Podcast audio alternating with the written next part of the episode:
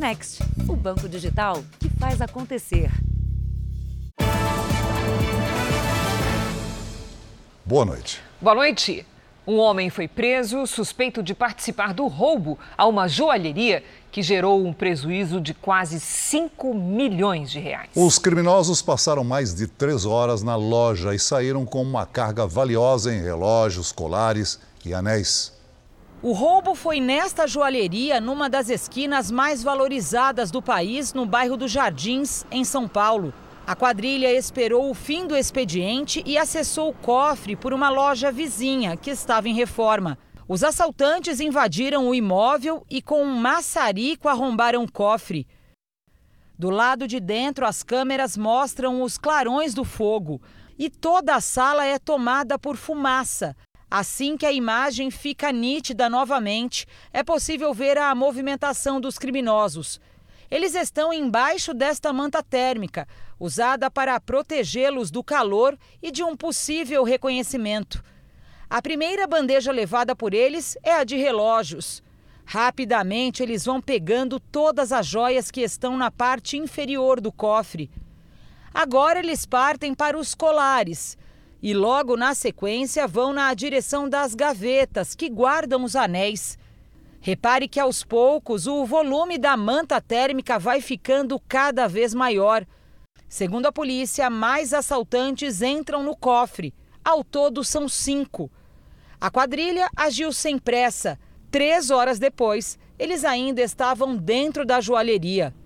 Perto da hora de ir embora, um dos assaltantes ainda se certifica que não deixou nenhuma peça para trás. Mas ele comete um deslize e deixa o rosto à mostra, quando, com a lanterna na boca, corta o sistema de alarme. O prejuízo foi de 4 milhões e 700 mil reais. A quadrilha levou quase 1.500 peças. Até agora, nada foi recuperado, mas um suspeito já foi preso. Segundo a investigação, o homem estava com o carro usado no crime. O veículo é clonado. Pelos registros da polícia, ele também foi usado num furto a condomínio no mês passado. As imagens mostram que os assaltantes chegaram e saíram com ele. É, eles sabiam totalmente é, como é que era o funcionamento de lá, eles tinham conhecimento do sistema de alarme. Por isso que é uma investigação que demanda é, um trabalho maior da nossa delegacia. E agora, com a detenção desse rapaz, já, já tem uma diretriz a mais para seguir. Veja agora outros destaques do dia. Justiça Eleitoral diz que militares usaram cálculos errados para questionar as urnas eletrônicas. Petrobras anuncia aumento no preço do diesel nas refinarias. Sertanejos homenageiam Alexandro em despedida no Paraná. Em dia da vitória contra a Alemanha nazista, Putin defende a guerra na Ucrânia. E na série especial, o esforço das equipes de transplantes para salvar a vida de pacientes que esperam por um órgão.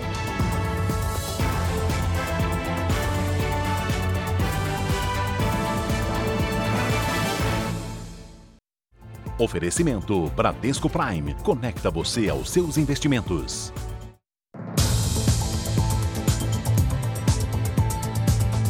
Em Belo Horizonte, a polícia investiga o assalto a uma joalheria de luxo. Apenas um dos modelos levados pelos criminosos é avaliado em 300 mil reais. A dificuldade em vender peças com número de série levantada le levanta a suspeita de que a ação tenha sido encomendada. Câmeras de segurança filmaram os carros usados pelos criminosos depois do assalto.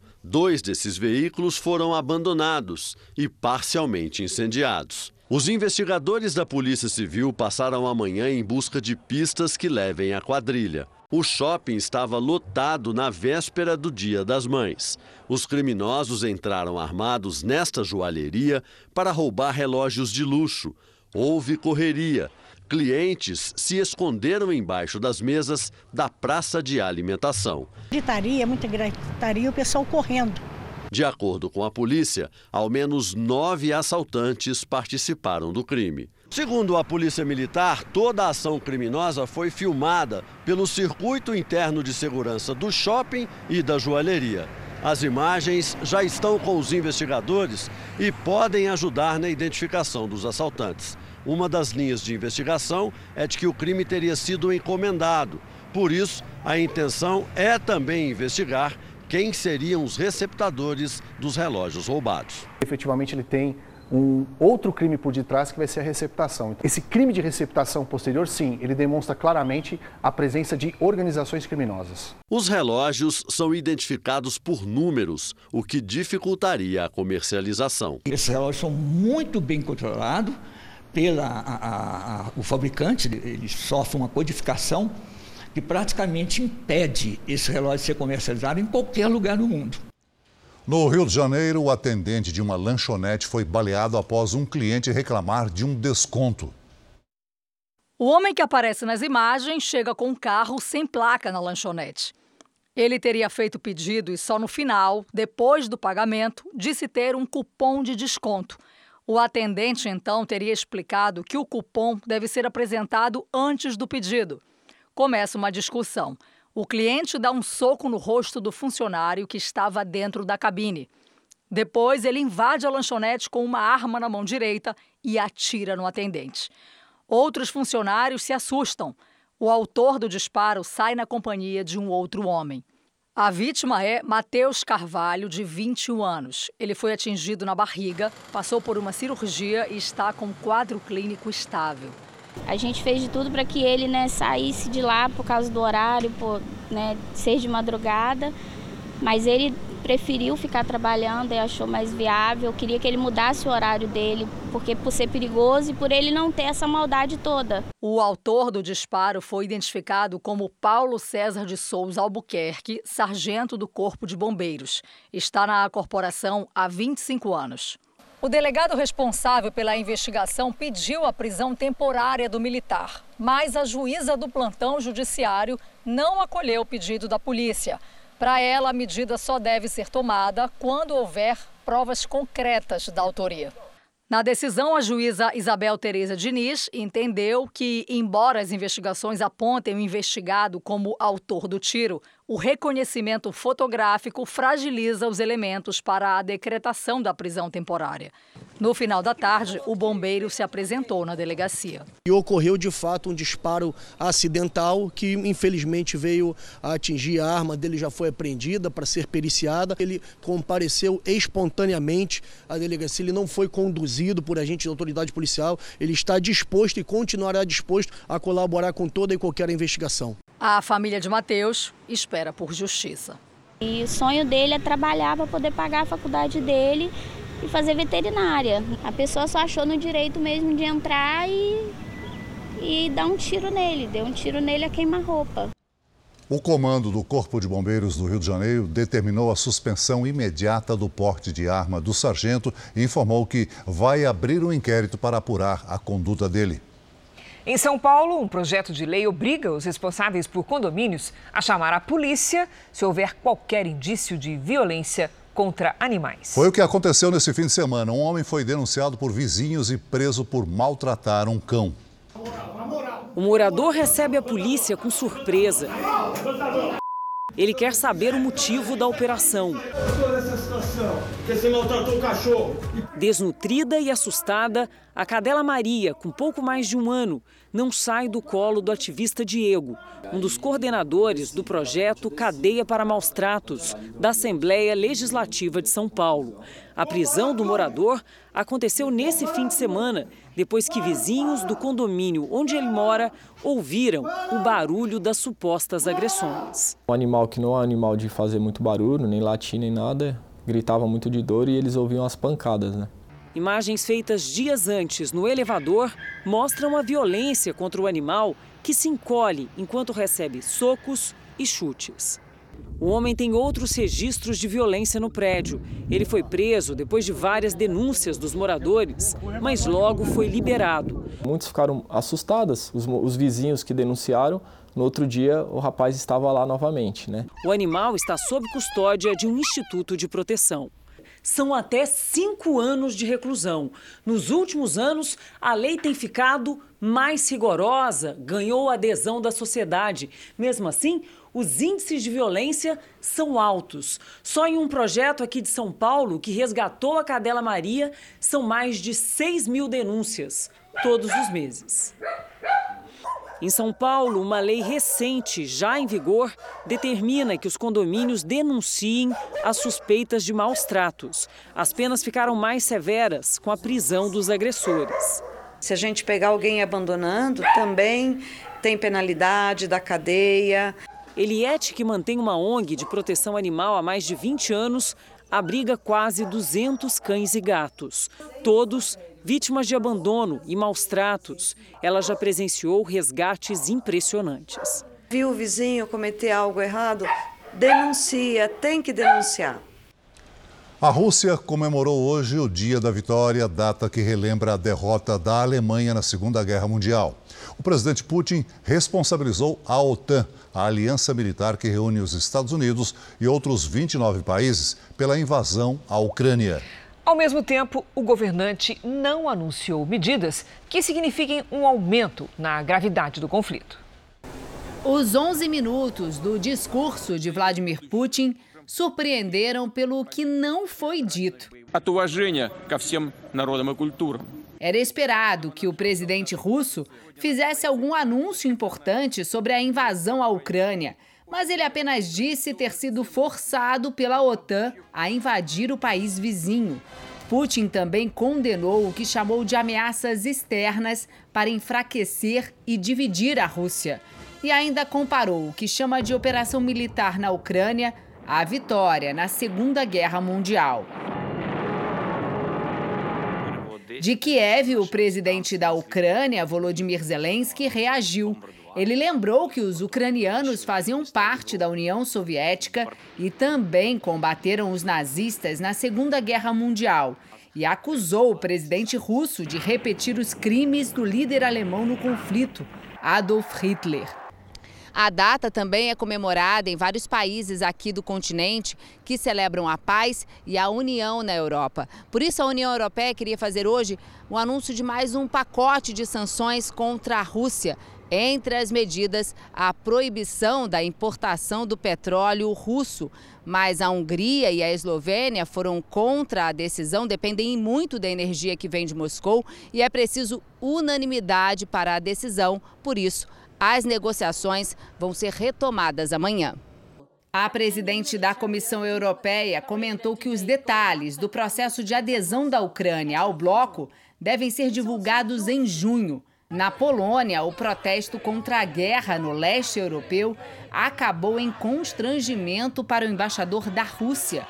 Ele levou um banho de tinta vermelha enquanto tentava visitar um cemitério para soldados do exército soviético que morreram durante a Segunda Guerra Mundial.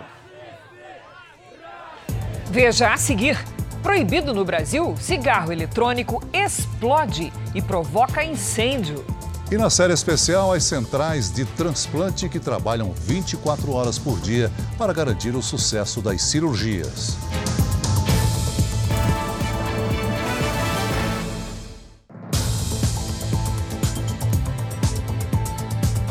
O ministro da Economia, Paulo Guedes, defendeu hoje que o Brasil precisa reduzir os impostos do setor industrial. Recuperado da Covid, o ministro Paulo Guedes participou do lançamento de um monitor de investimentos no país. A ferramenta foi feita em parceria com o BID, Banco Interamericano de Desenvolvimento, e com recursos do Reino Unido. Ela vai permitir projeções e planos de investimentos para vários setores da economia brasileira. O ministro falou que o país precisa reduzir impostos sobre a indústria e fazer uma reforma tributária possível, mesmo que reduzida. Nós temos que reduzir os impostos sobre as empresas. Há 40 anos que os impostos baixam sobre as empresas no mundo inteiro. E há 40 anos que os impostos sobre as empresas sobem no Brasil. Então a hora é agora. Já aprovamos essa reforma na Câmara de Deputados ela está travada no Senado. Nós podemos fazer uma versão mais enxuta, tributando super ricos e reduzindo o imposto sobre as empresas. É o que falta para o Brasil receber esses investimentos de fora.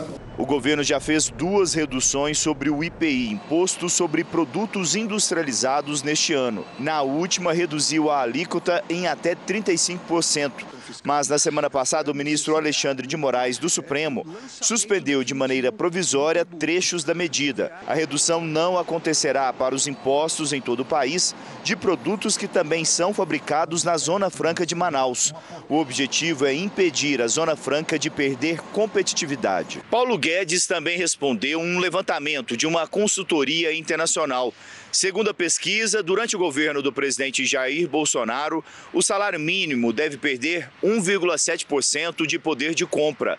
Desde o início do Plano Real, isso ainda não aconteceu. Nós fomos atingidos pela pandemia e fomos atingidos agora por essa outra guerra que aumentou os preços de comida e de energia, dando uma sensação de perda de poder de compra, de empobrecimento, que está acontecendo no mundo inteiro e por desonestidade intelectual está sendo atribuído ao governo. E nós estamos lutando para preservar, pelo menos, o salário mínimo, para preservar os empregos, para preservar a capacidade de investimento do país.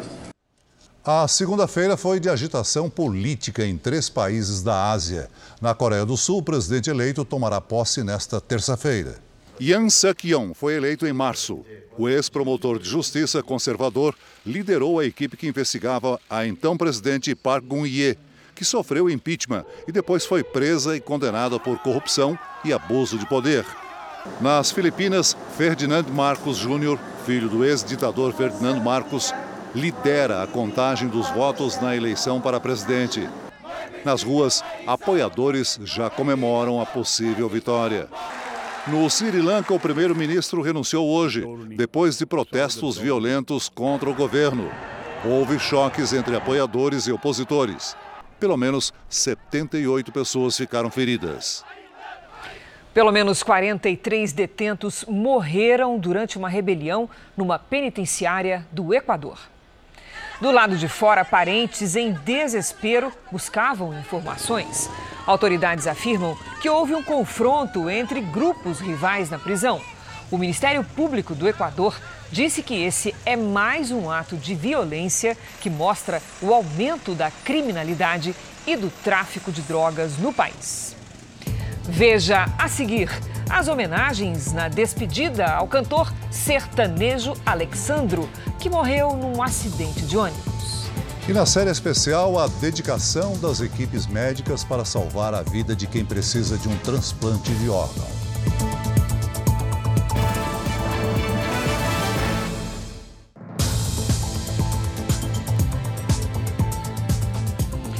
A Petrobras anunciou hoje que o diesel vai ficar mais caro a partir de amanhã, terça-feira. Um aumento de 40 centavos por litro.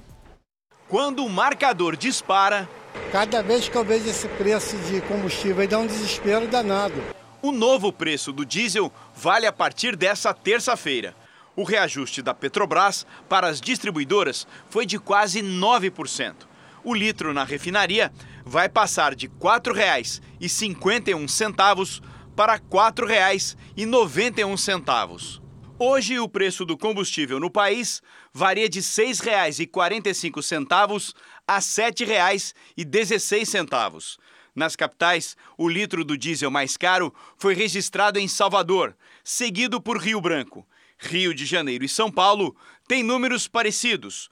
O menor valor, segundo a Agência Nacional de Petróleo, é cobrado em Porto Alegre.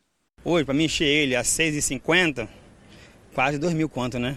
quase dois mil e poucos reais. Fábio já fez as contas de quanto vai gastar para o retorno a Santa Catarina. Com o combustível mais alto, 2,400.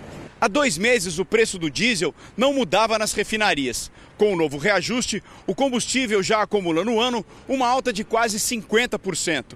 Para os caminhoneiros, o maior problema é que o valor do frete não acompanha os custos não vai sobrar o dinheiro. Você vai botar o combustível, quando receber o frete, não cobre nem o que você abasteceu. Segundo a estatal, os preços da gasolina e do gás de cozinha não serão alterados. Hoje, a alíquota do ICMS para o óleo diesel é única para todos os estados. Foi uma proposta do Ministério da Economia para aliviar a alta dos preços ao consumidor. O valor do imposto é calculado pelo valor fixo por litro e não mais pelo preço médio final do produto. A Petrobras informou que o baixo estoque mundial e a alta procura pelo combustível explicam a alta no diesel. Você tem um problema no impacto da taxa de câmbio e ainda sem contar a guerra da Ucrânia que mal ou bem afetou o mundo inteiro. Em Goiás, a Polícia Civil prendeu dois irmãos donos de uma rede de farmácias suspeitos de vender remédios de alto custo roubados. O prejuízo foi avaliado em mais de 3 milhões de reais. Em Aparecida de Goiânia, o estoque desta farmácia estava cheio de remédios de alto custo, usados inclusive no tratamento contra o câncer. Todos roubados. A mercadoria veio de duas cargas que foram levadas por assaltantes no mês de março. Uma era de São Carlos, no interior de São Paulo, e a outra de Campina Grande do Sul, no Paraná. É, são donos de uma rede de, de farmácia, é, ao todo três farmácias, foram presos dois deles. As duas cargas de medicamentos foram avaliadas em 3 milhões de reais. Esse tipo de crime tem crescido nos últimos anos em todo o país. De acordo com a Anvisa, entre 2019 e 2021, o número de ocorrências no Brasil aumentou mais de 60%. De acordo com a polícia, a farmácia que vende mercadoria roubada também costuma ter remédio falso nas prateleiras. Um grande risco para o consumidor. A rede de farmácias suspeita de receptação não quis se pronunciar. O número de roubos e furtos no centro de São Paulo aumentou nos primeiros três meses desse ano. O que assusta quem mora na região é a ação em grupo dos criminosos. O homem caminha pela rua e é agredido por quatro homens. Ele tem os pertences furtados pelos criminosos que fogem. Este outro vídeo também mostra um homem sendo atacado, jogado no chão.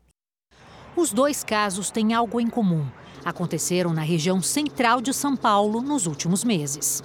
Não é de hoje que quem mora ou trabalha no centro de São Paulo sabe que é arriscado andar pelas ruas com bolsa ou celular nas mãos. Mas a sensação de insegurança piorou reflexo do número de furtos e roubos, que cresceu cerca de 70% no primeiro trimestre deste ano, na comparação com o mesmo período do ano passado. Segundo a Secretaria de Segurança Pública, as duas delegacias que atendem a região registraram 5.800 ocorrências só entre os meses de janeiro e março. É da janela do apartamento onde mora que Iésio assiste com frequência a inúmeras cenas de violência contra pedestres. À noite, principalmente nesse período de 5, meia, 7 da noite, fica mais arriscado. E às vezes a pessoa sozinha, mulheres, sem trabalhar, e aí eles atacam. Nessa hora eles atacam muito. O medo também afeta os comerciantes da região. Muitos estabelecimentos fecharam as portas e os que resistem convivem com a fuga dos clientes e a ação dos criminosos. Virou é um barril de pólvora. A qualquer instante pode deflagrar lá um, um, uma revolução lá e o pessoal sai fazendo arrastão. E isso é preocupante. Razão essa que às vezes a gente coloca mesas aqui para gerar uma certa contenção. Os ladrões têm agido cada vez mais em grupos com três ou quatro pessoas. Nem sempre usam armas, mas utilizam de meios violentos para pegar principalmente aparelhos de celular. Ele sobe, escala a porta, puxa com força o fio destrói e sai andando, caminhando normalmente. Isso ele estraga câmeras de segurança, os holofortes, né? Deixa tudo desprotegido. O que nós aqui do centro orientamos as vítimas é evitar o celular, aparelho celular nas mãos. Cada aparelho celular pode gerar para os ladrões, numa central, eventual central Pix, um valor que a gente não pode mensurar. O Jornal da Record faz uma pausa de 30 segundos. E na volta você vai ver: cigarro eletrônico explode e provoca incêndio no litoral de São Paulo. A Associação Médica Brasileira fez hoje um alerta para o perigo dos cigarros eletrônicos. Eles são proibidos no país. Em Itanhaém, no litoral paulista, um cigarro eletrônico explodiu e provocou um incêndio. As marcas nas paredes e no teto dão a ideia da proporção do incêndio. Seis pessoas estavam na casa para a gravação de um vídeo para a internet, quando o cigarro eletrônico de uma delas explodiu. O cigarro eletrônico ele estava no canto da cama, embaixo do colchão. Eu acordei apavorado com o pessoal batendo na porta. Fogo e a fumaça logo se espalharam. Por pouco ninguém se machucou com gravidade. Eu acordei meia-noite correndo desesperado quando eu cheguei aqui. Eles também não sabiam o que fazer, a casa em chama. Ainda que eu tomei a atitude de ir com os baldes, a gente fizemos aquele mutirão e conseguimos apagar a casa, mas poderia ter perdido uma vida ou duas. O risco de explosões desses aparelhos importados e vendidos ilegalmente no país é só mais um dos problemas. Um documento divulgado hoje pela Associação Médica Brasileira, com outras 45 entidades, considera os cigarros eletrônicos uma ameaça à saúde pública porque podem provocar doenças e costumam atrair pessoas que nunca fumaram, especialmente os jovens. Estima-se que nos últimos anos, 650 mil brasileiros passaram a fumar cigarros eletrônicos. Além de nicotina, as substâncias aromatizadas costumam conter dezenas de produtos químicos que podem causar câncer nos pulmões, na bexiga, no esôfago e no estômago. A venda dos dispositivos é proibida no país desde 2009. Diferentemente do cigarro convencional, que demora às vezes 20 ou 30 anos para manifestar a doença no usuário, o cigarro eletrônico tem mostrado essa, essa agressividade em menos tempo. Então, um produto que, que prometia segurança foi capaz de matar jovens mais rapidamente. Os especialistas alertam ainda para o desenvolvimento de uma doença diagnosticada recentemente, a EVALE, sigla em inglês para lesão pulmonar induzida pelo cigarro eletrônico, uma reação inflamatória dos pulmões que pode causar insuficiência respiratória. 68 pacientes morreram nos Estados Unidos e aqui no Brasil, ao menos sete pessoas já foram diagnosticadas com a doença. O corpo do cantor sertanejo Alexandro foi sepultado hoje em Londrina, no Paraná. Ele e outras cinco pessoas morreram em um acidente de ônibus no sábado. O cantor Conrado, que fazia dupla com Alexandro, segue internado em estado grave. O corpo de Alexandro, que morreu aos 34 anos, foi velado num ginásio de esportes da cidade paranaense. Alexandro Talhari Correia nasceu em Dourados, Mato Grosso do Sul, mas morava em Londrina, onde formou família. Ele deixa a esposa Tatiele, com quem teve dois filhos e uma filha de um relacionamento anterior. Eu perdi um amigo, eu perdi um parceiro de trabalho, um colega de carreira dentro da música sertaneja. Que Deus receba de braços abertos e console o coração de toda a família, todos os amigos e todos os fãs. Parceiros da música homenagearam o cantor. Presença de palco, é, talento, composição era realmente foi, né, realmente um, um grande artista, um grande ser humano. O cortejo saiu do ginásio pouco antes das 10 da manhã e seguiu até o cemitério Parque das Alamandas. Lá, o espaço foi reservado para familiares e amigos próximos. Outras cinco pessoas morreram no acidente. Os músicos Wesley Alliston, Márcio Alain Aníbal e Roger Aleixo, além dos técnicos Giovanni Gabriel Lopes e Gabriel Fucuda. 19 pessoas estavam no ônibus. O cantor João Vitor, que tem o nome artístico de Conrado, e o músico Júlio Lopes foram socorridos e seguem internados em estado grave. Segundo o motorista, o ônibus tombou na rodovia Regis Bittencourt, interior de São Paulo, depois de um pneu estourar. Esse vídeo mostra uma ultrapassagem feita pelo ônibus em alta velocidade, a cerca de 130 km por hora. O advogado da dupla disse que o vídeo é antigo, mas o motorista que gravou as imagens afirma que o registro é de pouco antes do acidente. A dupla, Conrado e Alexandro, fazia em média 16 shows por mês e tinha apresentações agendadas até 2023.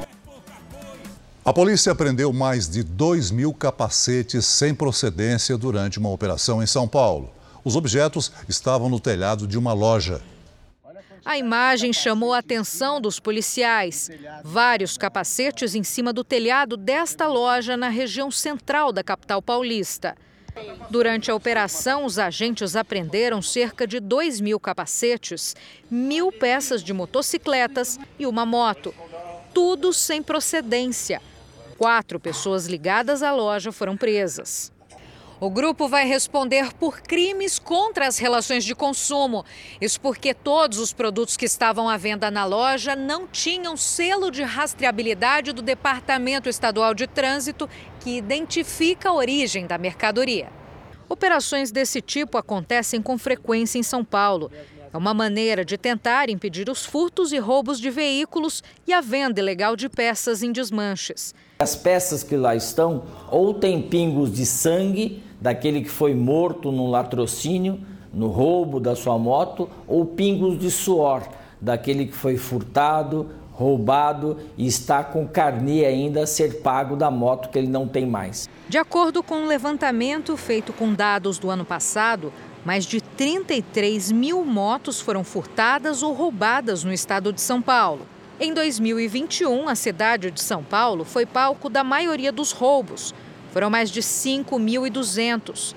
A capital paulista também lidera os furtos de motos, um aumento de mais de 33% comparado com 2020.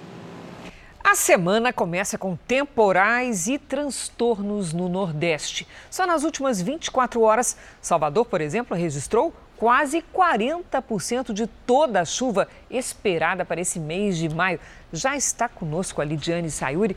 Boa noite, Lid. Até quando vai essa chuvarada? Vamos lá, Cris. Boa noite para você, Celso, para todos que nos acompanham. Chuva mais forte até esta terça-feira. A partir de quarta, o volume diminui, mas o tempo segue instável. Vemos nuvens carregadas em todo o litoral do Nordeste e nos estados do Norte. Ventos úmidos mantêm a nebulosidade ao longo da semana. Atenção, recôncavo baiano é alto risco de enchentes e deslizamentos. Na região norte, com exceção do Tocantins, a chuva é rápida. Uma frente fria provoca chuva com granizo nos estados do sul e em Mato Grosso do Sul. Nas áreas claras do mapa, o tempo fica firme. Chove em Porto Alegre, com máxima de 20 graus. No Rio de Janeiro e em Brasília, dia de sol com 27. Em São Paulo, semana de temperaturas amenas. Só nesta terça é que a máxima chega aos 25 graus com esforço maior aí do sol. Tempo delivery para o Edinaldo da cidade de Jesuítas, lá no Paraná. Vamos lá, Celso. Oi, Edinaldo. Uma frente fria provoca chuva. As primeiras pancadas podem vir com trovoadas e até granizo. Nesta terça faz até 19. Na quarta, 20 e na quinta-feira até 21 com tempo firme. E tem feriado nesta terça-feira em Venda Nova do Imigrante, que fica no Espírito Santo, né? E a Dayana quer saber a previsão. Opa! Seguinte, Dayana, nesta terça tem comemoração dos 34 anos de emancipação cultural e turística de Venda Nova do Imigrante. Parabéns. Nos próximos dias, o solzinho não esquenta e vai ser aquele efeito cebola, sabe? Logo cedo, separe um casaco pesado. E à tarde, roupas mais leves. A terça começa com 13 graus e à tarde faz até 25. Na quarta, máxima de 26 e na quinta até 27. Participe do Tempo Delivery pelas redes sociais. Mande a sua mensagem com a hashtag você no JR. Até amanhã, gente. Gente, desse efeito a gente entende bem, né? Bastante, né? Obrigada, até amanhã. Até amanhã. Olha, os 22 milhões de moradores da capital chinesa, Pequim, estão em isolamento para conter a disseminação da Covid. Parece impossível, né? Quem pôde voltou a trabalhar hoje, mas só de forma remota. As ruas da cidade estão vazias, com escolas e lojas fechadas. É mais uma medida da política de tolerância zero, que não aceita nenhum caso da doença. De maneira geral, os números da Covid na China são menos preocupantes que o padrão mundial. Ontem, em Xangai, a maior cidade do país, moradores entraram em confronto com oficiais de saúde por causa da falta de alimentos. Segundo o governo, todos tinham comida suficiente em casa. Nós vamos a mais uma rápida pausa de 30 segundos. E na volta, você vai conhecer o cadastro do bom motorista e entender por que ele poderá dar descontos. O governo regulamentou hoje o cadastro de bons condutores. A ideia, né, Celso, é premiar motoristas que não cometeram infrações de trânsito pelo período de um ano. Você é bom motorista? Se a resposta for sim, há grandes chances de você ganhar descontos no IPVA ou no seguro do carro. Eu acho que é uma boa, porque quem dirige direito não tem que pagar ficar pagando multa e ter desconto. Na verdade, esses impostos são muito altos. A gente nem deveria ficar pagando essas coisas. Eu acho uma boa, incentiva, né? A pessoa ser bom no trânsito. Motoristas que passarem um ano sem receber multa alguma poderão participar de um cadastro positivo do governo. Cada estado vai poder definir como beneficiar estes bons motoristas. Pode ser com desconto no IPVA, no seguro obrigatório ou até mesmo fazendo parcerias com empresas privadas. Uma seguradora de veículo, numa contratação, pode fazer um prêmio diferenciado para aquele condutor que é inserido no cadastro positivo. As locadoras de veículos podem oferecer tarifas e descontos para esses condutores positivos. Temos ainda também outras opções, como descontos em pedágio de rodovias ou tarifas de estacionamentos rotativos. Segundo o CONTRAN, o Conselho Nacional de Trânsito, será criado um aplicativo para que o motorista faça o cadastro. Quem foi multado nos últimos 12 meses ou teve a carteira suspensa, caçada ou vencida há mais de 30 dias, não pode se inscrever. O registro de bons motoristas vai ser criado nos próximos seis meses. Um PVA com desconto já é positivo. E no Rio Grande do Sul, a Polícia Civil e o Ministério Público investigam uma professora que teria xingado, ameaçado e humilhado crianças em uma escola infantil. Ela foi afastada e pode responder por maus tratos. Os áudios gravados por vizinhos da Escola de Educação Infantil em Canoas, na região metropolitana de Porto Alegre, serviram para denunciar a professora. Próxima vez que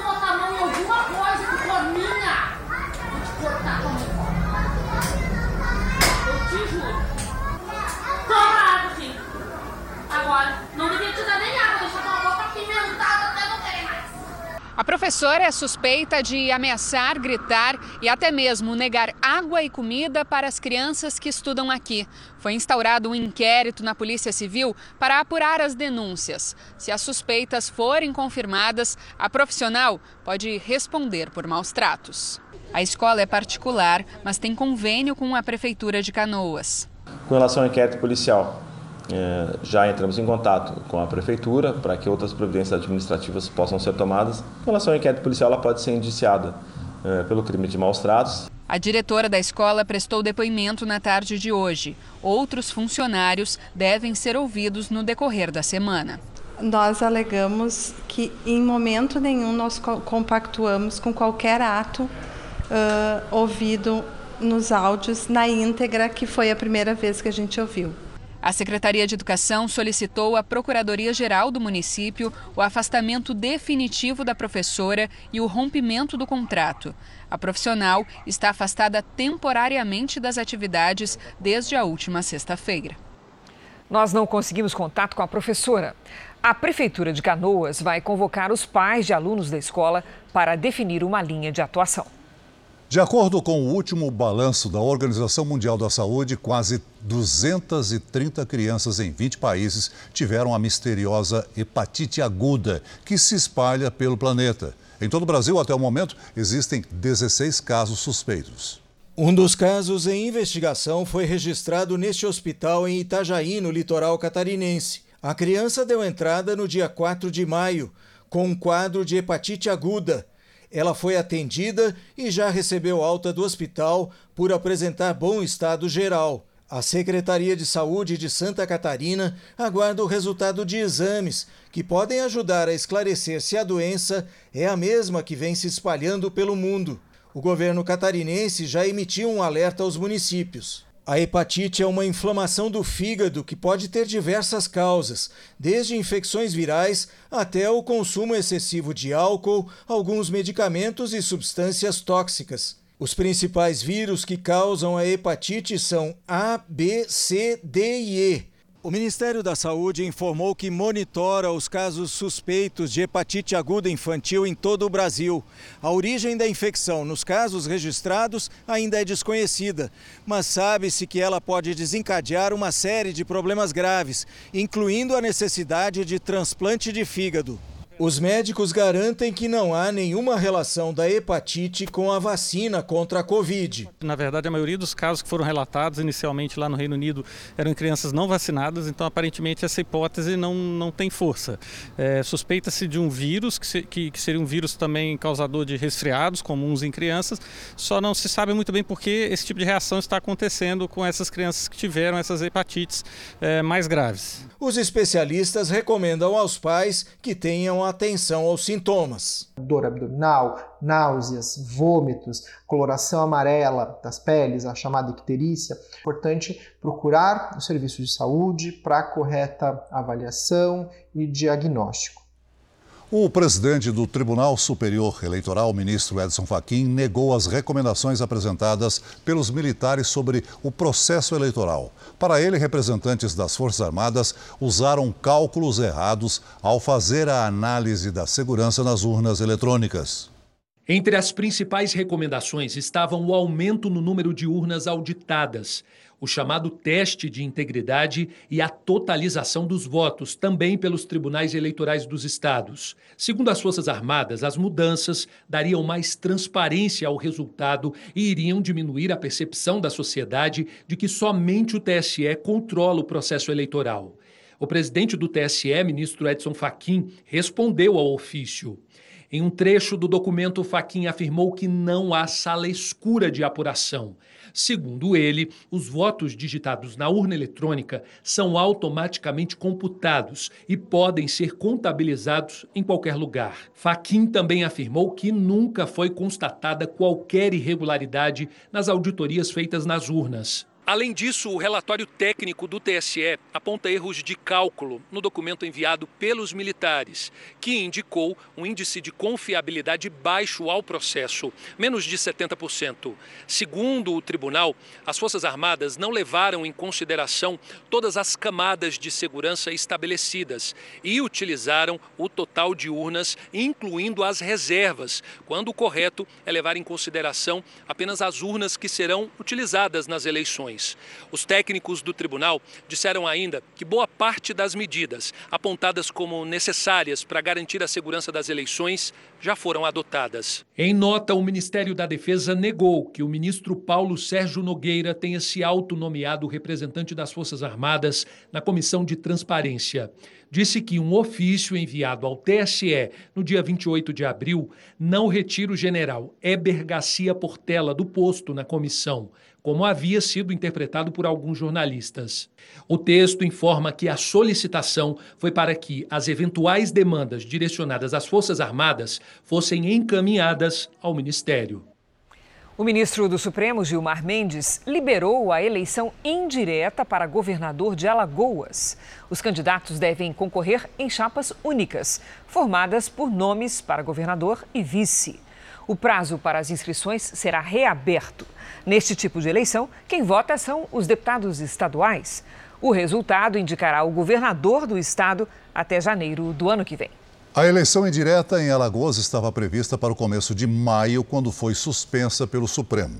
O impasse acontece porque o governador Renan Filho renunciou para disputar as eleições. O vice já havia saído para assumir uma prefeitura. E o presidente da Assembleia Legislativa também é candidato. No momento, a principal autoridade do Judiciário, o presidente do Tribunal de Justiça, comanda o Estado. O Jornal da Record faz uma pausa de 30 segundos. E na sequência você vai ver os profissionais que fazem a ponte entre os doadores e os pacientes que precisam de um transplante. Ainda como reflexo da pandemia, as doações de órgãos estão em queda no Brasil. Foram 3.200 doadores no ano passado, 4,5% a menos que em 2020. Agora os transplantes estão sendo retomados e com eles o trabalho frenético de quem faz a ponte entre o doador e quem precisa de um órgão. Esse é o tema da nova série especial do Jornal da Record.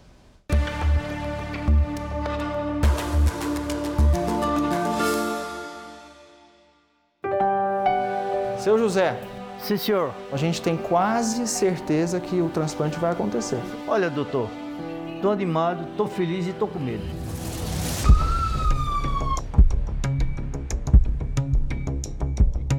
coração pulsa desordenadamente, mas aos poucos vai retomando o ritmo normal. É o coração de um jovem de 20 anos batendo firme no peito de um homem de 66. É o fim de mais um transplante feito pela equipe do Instituto do Coração em São Paulo. Mas para contar essa história, é preciso voltar um pouco no tempo, ao momento em que o INCOR recebeu o aviso de um doador de coração em potencial. A informação chegou aqui ao Núcleo de Transplantes do INCOR. Criado em 2013, o núcleo reúne médicos, enfermeiros e cirurgiões dedicados exclusivamente aos transplantes de coração e de pulmão. O INCOR é responsável por 80% dos transplantes cardiopulmonares do SUS e é o sétimo no mundo entre os hospitais que mais transplantam corações. Internado no INCOR, o seu José Luiz recebeu com emoção a notícia de um possível doador. E fiquei muito emocionado, chorei. Chorei, chorei mesmo e não tenho vergonha de falar nada. Assim como seu José, em dezembro do ano passado, o Brasil tinha 321 pessoas à espera de um coração. Mas a fila mais longa é a do rim. São quase 28 mil pacientes esperando por um doador. No Brasil, a doação de órgãos ou tecidos depende da autorização dos parentes, mesmo que o doador tenha demonstrado por escrito esta vontade. De acordo com estimativas do Ministério da Saúde, cerca de 38% das famílias ainda recusam a doação de órgãos. Nosso sonho é que o nosso programa de transplante seja um, um entusiasmo para as pessoas e que se, se, se envolvam com, com essa temática que é apaixonante. É uma temática que salva vidas. E foi com esse sentimento que a família do jovem de 20 anos autorizou a doação de todos os órgãos possíveis. E como o coração veio para o INCOR, não há tempo a perder. Todo esse trabalho ele é orquestrado por um grupo de profissionais. Então existe a enfermagem, existe o, o nosso biomédico, existe o corpo clínico que avalia toda a, a condição do receptor, em casamento com as informações que vêm da secretaria sobre o doador, e a equipe cirúrgica. Chegamos aí. Vamos lá. O cirurgião cardíaco embarca na ambulância em direção ao Hospital da Força Aérea, onde a morte encefálica do doador foi confirmada. Apesar de ser um médico experiente, é difícil esconder a tensão nesses momentos. Então é um momento de expectativa, porque a partir de agora o processo se torna mais quente. No hospital, médicos e enfermeiros preparam a retirada do coração do doador. No centro cirúrgico, cada um sabe exatamente o que tem que fazer. Não dá nem para piscar. Todo mundo na sala está atento ao procedimento e aos instrumentos que registram os batimentos do coração do doador. Depois de uma rápida avaliação, o resultado. O coração é de bom tamanho, tá ok. Acho que vamos, vamos usar assim, tá bom? Joia. A gente vai usar o coração, já aceitamos. A gente pode pedir para descer. Enquanto o coração do doador já está a caminho, seu José e a família recebem a boa notícia. O coração é ótimo lá. Nossa. É ótimo. Tá bom? Palma para nós. Só tirar e pôr, né, doutor? É isso. Doutor, muito obrigado. Força. Viu? Fica tranquilo. Não, eu tô, eu tô tranquilo, tô Vai dar confiante. tudo certo. Tô confiante que vai dar tudo certo. Uma alegria, porque a gente sofre junto também, né? E a gente se ama tanto. Ah, E parece que dá um alívio, né? E como cada minuto conta, lá vai ele para o centro cirúrgico do INCOR. Quando é hora de acordar,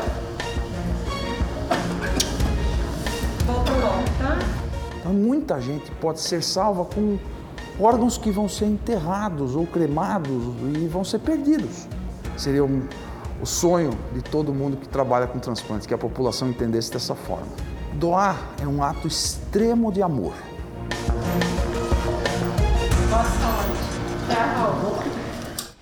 E no capítulo de amanhã você vai ver e vai acompanhar de dentro do centro cirúrgico o transplante do seu José Luiz. O Jornal da Record termina aqui e à meia-noite e meia tem mais Jornal da Record. Fique agora com Reis e logo em seguida você assiste a Jesus, a série. Boa noite e até amanhã. Boa noite.